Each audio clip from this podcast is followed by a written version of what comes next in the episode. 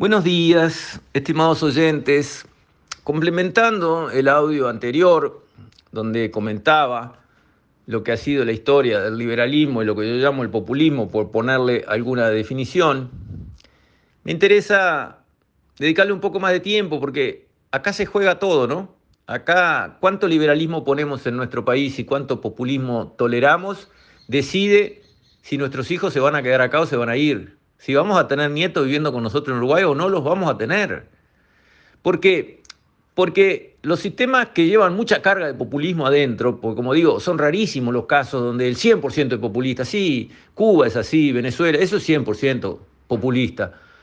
Pero muchos países tienen grados, tienen algo de liberalismo, pero tienen dosis pesadas de populismo, crecientes, y esas economías les va cada vez peor, y en comparación con otros países cada vez peor. Y los gurises ahora son ciudadanos del mundo. Los gurises dicen, pero ¿y por qué tengo que pasarme 40 años de lo mándome como mis padres, levantándose todos los días, yendo a trabajar, pagando impuestos como unos presos, y 40 años después no se progresó nada? Había lo mismo que se recibió de, de, de los ancestros no se progresó, no, no, no, no, no se acumuló, no se generó una reserva, no, no, no, se generó, digamos, un activo nuevo, nada, no sobró nada. Al revés, aparecen deudas que no se pudieron pagar de una generación a la otra. ¿Cómo puede ser? ¿Quién quiere eso? ¿Por qué me tengo que sacrificar? ¿Para qué? ¿Para que mis hijos vivan peor de lo que voy a vivir yo? No, si esto no funciona, me voy. Y se van. Y eso dicen los hijos. ¿Y tienen razón o no? Y claro que tienen razón. Si los condenamos con un sistema que no funciona, a que se deslomen y no les vaya bien, está perfecto que se vayan y hagan una buena vida en un lugar donde les va a ir bien con el mismo esfuerzo, con menos esfuerzo que acá. Porque al final la gente tiene derecho a una buena calidad de vida, a vivir bien, tiene derecho a progresar si se esfuerza. Claro, si se queda sentado bajo un árbol tomando un vino y pidiendo un subsidio, no va a progresar. Pero esa no es la generalidad. La generalidad de la gente se desloma trabajando. Y en el Uruguay de hoy se desloma trabajando y no progresa, como progresaban los abuelos y como progresan los mismos uruguayos, compañeros de ellos de generación, en otras partes del mundo, como Estados Unidos, por ejemplo, como Nueva Zelanda, como Australia, trabajando normalmente, sin matarse 20 horas por día. Progresan rápidamente, progresan, se ve el progreso, está ahí. Bueno, esta discusión, cuánto liberalismo y cuánto populismo decide el futuro de nuestros hijos y de los hijos de nuestros hijos en este país. Es así.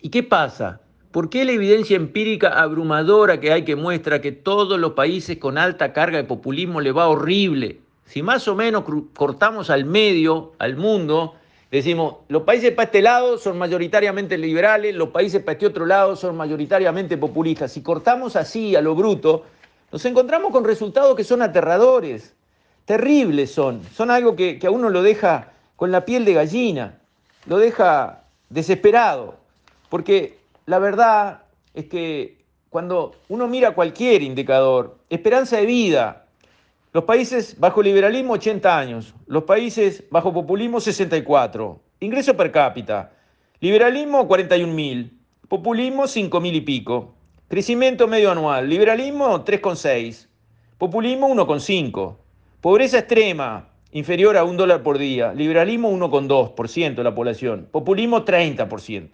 pobreza moderada 3 dólares por día, liberalismo 2,3%, populismo 48%.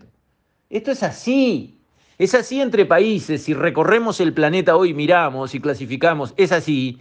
Y es así mirando para atrás en la historia de cada país. Esto es así en el espacio y en el tiempo. Sin embargo, esta evidencia empírica que no, no, no se llama Luis Romero, esto está todo publicado. Estos son datos objetivos, estadísticas, nacionales.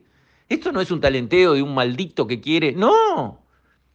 La evidencia empírica a los ideólogos de izquierda no les entra en la cabeza. No hay cantidad de evidencia empírica que los convenza de nada, porque para ellos pasó a ser un tema de religión. Ellos creyeron en las palabras de los profetas, y los profetas se llamaron Marx, se llamaron Castro, se llamaron Chávez, y lo que ellos prometieron se va a cumplir. Sí, se va a cumplir porque creen en eso, todo lo demás es mentira, y las pérdidas que sufren las economías, las sociedades, las familias, las personas por el camino que se cuentan en millones de muertos, desgracias, falta de crecimiento económico, pobreza, miseria, todo eso son daños colaterales que no importan nada. Lo importante son las palabras del profeta en las que creemos a pie juntillas y que sabemos que se van a cumplir. No importa lo que me digas por el medio. Hay muchos ideólogos de izquierda que están así, son como hablarle de Mahoma a un musulmán, no hay manera de convencerlo de nada, no importa cuánta evidencia empírica traiga sobre la mesa. Entonces, no vale la pena dar la pelea con esas personas, porque ese convencimiento religioso de algo que es falso y que no funciona, no hay cómo cambiarlo. Porque la manera de cambiar a una persona en el plano inteligente es mostrarle otra realidad y mostrarle razones fundadas en números, en documentos, en experiencias, en series estadísticas que digan, no, eso que tú decís no sucede como tú lo planteas, sucede lo contrario. Y el resultado que obtenés con esa línea de trabajo es lo contrario de lo que tú querés. Y es lo peor que le puede pasar a los que tú le apliques eso. No hay caso. Entonces, tenemos una batalla por delante donde necesitamos convencer al uruguayo de a pie, a doña María y don José, que no son ideólogos marxistas que están pensando todo el día en la lucha de clases, no. Los uruguayos del común son personas de bien que quieren trabajar correctamente, cumplir con sus obligaciones, criar una buena familia, darse algunos gustos en vida y progresar un poco, lo cual es totalmente justo y razonable en realidad. Es evidente que así tiene que ser. Pero no, con el sistema del populismo no lo van a conseguir y entonces confundidos terminan no sabiendo para dónde votar. El liberalismo se apoya en la libertad del individuo. Esa es la máxima sagrada del liberalismo. En cambio, el populismo opera mirando algo que se define como la voluntad del pueblo, que nadie sabe en el fondo lo que es. Dicen los líderes del momento que ellos interpretan la voluntad del pueblo, que muchas veces se equivoca y no sabe lo que le conviene, y entonces lo que el líder populista decida es lo que al pueblo le conviene. Chávez, Chávez sabe lo que le conviene al pueblo venezolano, lo sabía, así terminó Venezuela. Evo Morales sabe lo que le conviene al pueblo boliviano, vayan a ver Bolivia. Y bueno, Castro obviamente sabía lo que le convenía al pueblo cubano, vayan a ver Cuba. Pero la voluntad del pueblo viene de Rousseau, la interpretan estos que saben más lo que usted, yo y todos nuestros amigos pensamos que nos conviene a cada uno de nosotros. El liberalismo se apoya en el individuo, el populismo se ocupa solo del colectivo, el individuo no cuenta y si hay que liquidar 10 millones es un daño colateral, a nadie le importa el individuo, el colectivo es el que manda. El liberalismo atiende la iniciativa empresarial, el populismo siempre empuja la expansión estatal, los controles, las regulaciones. El liberalismo se basa en el respeto a las leyes y las instituciones.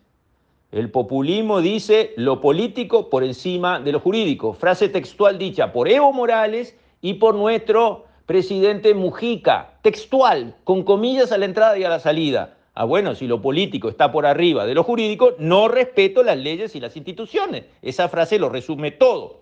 El liberalismo sostiene no des pescado, enseña a pescar. El populismo se pasa repartiendo subsidios, transferencias sociales sin contrapartidas. Por último, el liberalismo, porque respeta al individuo solo, respeta todas las religiones. El populismo, como ve a la religión en una fuerza que le puede frenar, ningunea y prohíbe las religiones en cuanto puede. Tenemos que elegir, tenemos que elegir a qué lado avanzamos. ¿Avanzamos hacia el populismo o avanzamos hacia el liberalismo? Créanme, se los digo de todo corazón.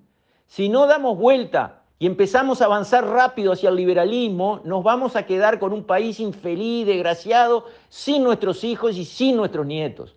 Hay que dar un golpe de timón, hay que abrazar las ideas liberales, entender que el individuo es la clave, respetarlo, que las leyes y las instituciones son la esencia de la capacidad de crecimiento de un país que el populismo arruina lo que toca. Cuanto más populismo, más arruinado queda el país y la sociedad, más agresiva, más violenta. Entonces, son momentos de decisión, son cruces de caminos. Este Uruguay tiene que abrir los ojos y decidir hacia qué dirección va a avanzar.